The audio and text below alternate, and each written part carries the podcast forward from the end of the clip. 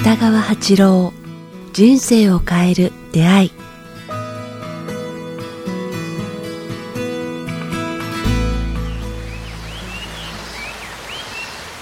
こんにちは早川洋平です。北川八郎人生を変えるで今日は第95回、えー、引き続き、えー、小国の楽風からお届けします。北川先生よろしくお願いします。どうぞよろしくお願いしますさあ6時もうなりますが6時ですね。やっぱりまだ全然、外は綺麗ですね。緑いっぱいっていうんですかね。ね本当今日は朝から緑の中に光の中にね。生きている感じがしますね。とても美しいですね。ね。なんかやっぱり月並みですけどなんかこっちいたらあんま目悪くならなそうですね。そうですね、今まあ夕日に近くなってきましたね、はい、あやかさん朝日と夕焼けの色ってどちらがこう好きという言葉は悪いんですけどなんか自分が安らぐし求めます？まあ朝日が大好き安らぐのは夕日でしょうね、うん、なんかエネルギーは朝日のがもらうかもしれないもらですけど。えますよね、はい。うん、なんかその辺がこうなんか私たちにこうなんかつながる何か感じません？なんか、うん。本来はどちらが大事なあまあどっちも大事ですけども、うん、なんか本当に目指すものは、えーえーなんか朝日が好きな人はこう働くことや地位や名誉が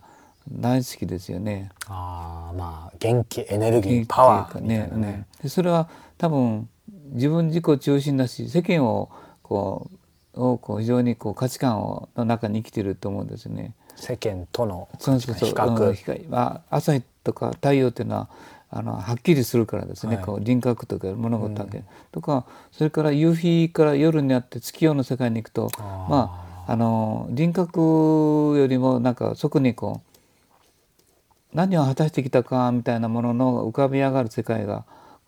あると言いますか。夕日には安らぎと、うん。なんか本当にこうなんて言いますか。あ人生を褒めてくれてるような不安のないこうほっとした色というものがねああるような感じがするんですけど。明らかに違いますよね、何なんだろう。だから朝と夕だか方ら僕はなんかまあその辺でなんかこう我々がこう今この地球今の日本でやっぱ学ばないといけないこの時期に学ぶことは何だろうとかいつも考えてるんですけどね、まああの今日の学び今日のテーマ。お小国に来はいて思うことはやっぱこの緑の今日緑の中の自然の中で学びなかなか、ね、天につながる何かを感じることができて、都会に帰る時に私はなんかそこにこうさっき前の前回も言った言ったと思うんですけど、働くっていうことをあまりにも人生に持ち込みすぎているような感じがするんです、もっと緩やかでいいんじゃないかな、直感できるって言いますかね。あのなんか直感と勘違いとかいうことも言われてましたけども。ね本来の直直感と勘違いの違いもちょっとあるかな。だからその僕は太陽を見つめるだけがこう人生ではないような感じがするんですね。はい。やっぱその終わりにある安らぎっていうものまあ不安のないとかまあなんかこと英語で言えばリレストうんっていうかね、あーななんかそういう世界をで、なんか人生の大事なことに気づくっていうことがうんなんか次必ずこうぐるぐる回ってると思うんですよね。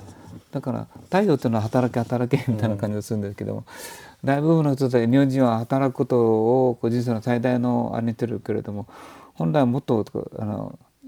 や休むということと、安らぐということとその光の中でその光を楽しむということに目を向けてもいいの,、いいのではないかなっていうか。でないと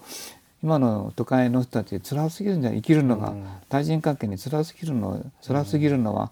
あそこにこう見つめすぎるんではないかな、お金と地位と名誉とそれが全てと思ってる人たちが多いと思うんですけども、まあちょっとこう小国に来てつくづく最近そう思いますね、はい。そんなに働く働くということをしなくていい、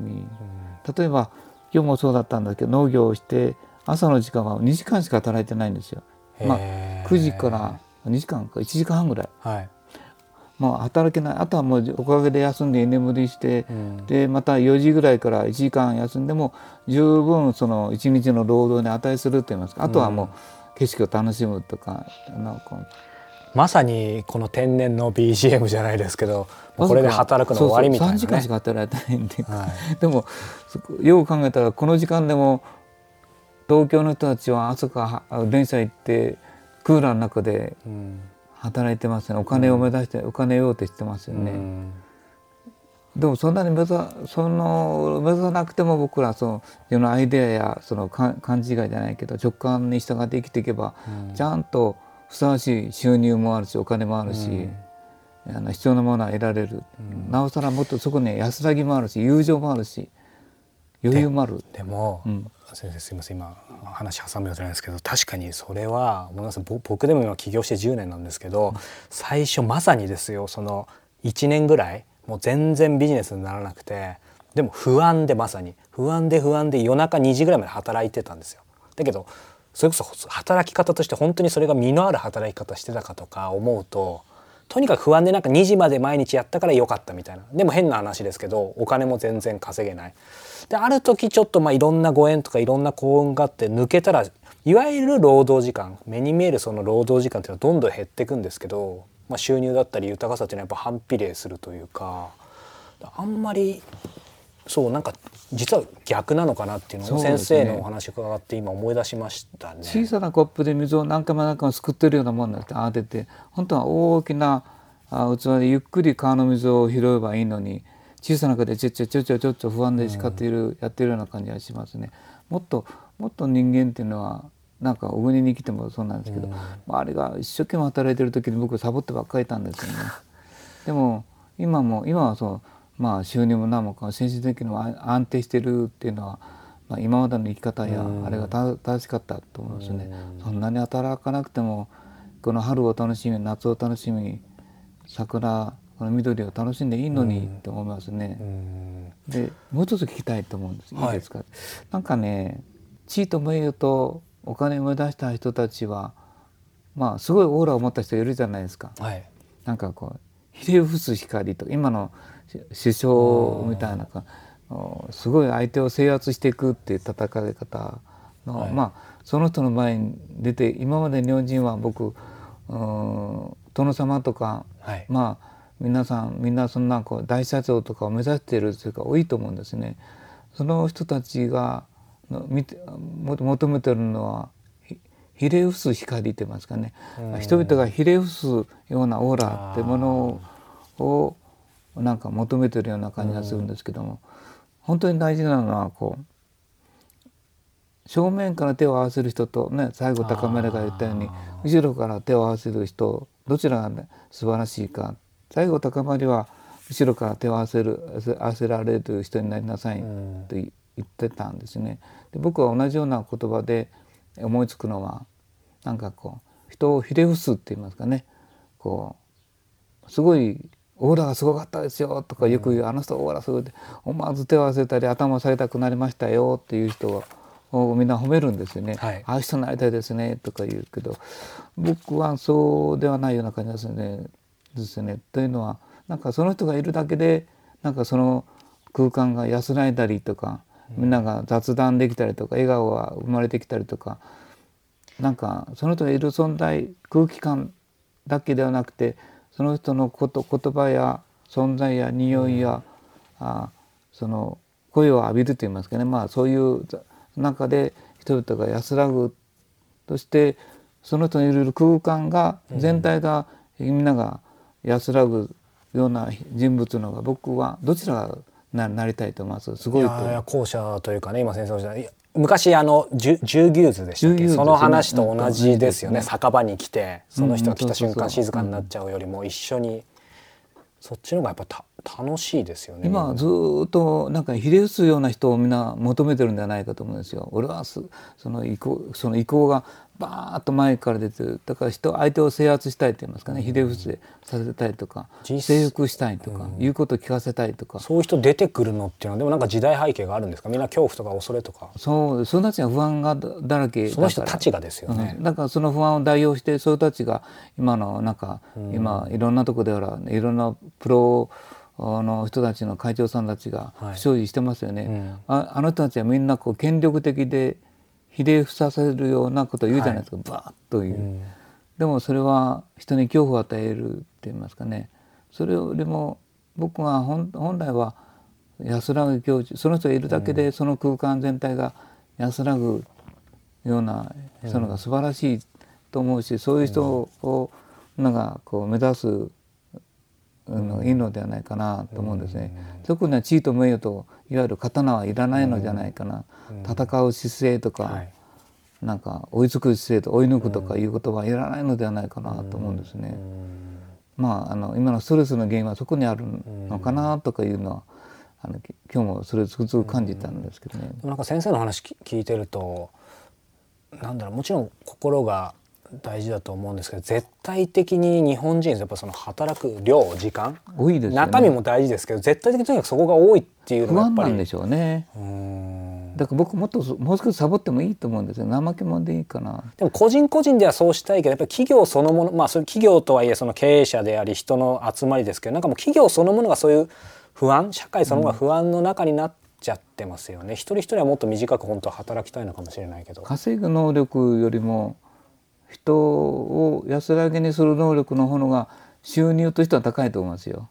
そうなんですよね、労働力という。それが変な話ですけど本当の意味でなんか成果主義というか成果出そうですよね。ね。今の成果主義と意味が違うみんなが楽しく例えば同じ窓でもあそのなんかね車が大好きな人とは隅々までをやってくれるけど、やらされた人たちはやられたとこしかやらないじゃないですか。フロント迷惑にしても。確かに。やっぱりその不安恐れ受け身とかなんかさっきのひれ伏させるとかそこから何かクリエイティブなものとか、それが今生まれないですよね。あのセクハラあのパワハラなんとかハラとかあのいろいろありますよね。そういう言葉でみんながそちらの方向に行ってるけれど僕はまあはっきり否定したいですね。その方向をもうやめやめていいんだ。もう少し怠けていいんじゃないか。もう少しこう安らぎ夕日の世界でえー必要とするうん太陽の世界でももう少し夕日の世界で安らごうよと言いたいですね。最後にこう、まあ、経営者であればねそうではない会社を作っていくこと大事だと思うんですけどその一は働いてる方ビジネスパーソンの方、まあ、それこそ今の話でもう毎日例えば都心で夜中まで働いてなかなかそうは言ってもそれ抜けられないよっていう人はどうしたらいいんですかね。抜ければいいんですよ勇気まあまあじゃあ、まあ、もやめるっていう極端にやめるのも一つの、うん別の止める力絶対人間は一本の指が本当にそうだけどもう両手にいっぱい持てたらやっぱ次のチャンス本当にやってこない、だから僕を見てもうやめればいいのにってもう職してても大したことないのに。でもそんなに評価この話だけ聞くとここだけ聞くとみんな衝撃的かもしれない。実は今日ねあの僕と一緒に先生のあの教え子のある大先輩いるんですけどちょうど同じ話を2人でこのままにサラリーマンやってた。らそうあ言っちゃいました。いいですよね。あの新山さんと話しててもうねあの2人とも起業してるんですけど、まあ、とてももう持たなかったよなっていうちょうど話してたんでまあ、僕が言うとあんまり説得力ね皆さんないかもしれないですけど大先輩も同じことを言ってたんで、ややっぱり外の世界ありますよね。いや宮本さん懐深いです。やっぱ悲しみと苦しみを味わったからね、うん。うん、だからやっぱり一回やめる止める離れてみるって。大したことないんですよね。あの列車から降りてみると本当に本当にそうなんだって言いたいですよね、離れてよかったなっていうのは思いますよね、その枠から一回。うんさあ、えー、あ5回にわたってお届けしてきました この小国シリーズ。いいですねやっぱりその収録する場所で内容って変わりますよね。ちょっと難しかったかないやすごく何かね深くこうなんか気づきをいっぱいもらえる時代に生まれてる感じがしますね。そうですね本当に日本っていう今の国は逆に苦しいんではなくて気づきをそうですよに気づくっていうか学ぶ学学ぶことができる時気づ代きの多い時代ですよね。ねその人の目の向けどころっていうか、はい対人関係友人、ね。気づきをもらえる世界本当に学び大きい今日も収録でしたけども、えーさあこの番組では、えー皆様からのご質問ご感想を募集しております。詳しくは北川八郎ホームページもしくは、えーこちらのメールアドレス北川アットマークキクタス .jp 北川アットマーク KIQ アルファベットの QTAS.jp までお寄せください。えーそして準備された世界、えー清水勝義さんとの、えー対談の、えー本ですが、えーぜひ、えーまだお手に取ってない方は書店で、えーチェックしてみてください。ということで今日は第95回お届けしました、えー北川先生どうもありがとうございましたどう。もありがとうございました。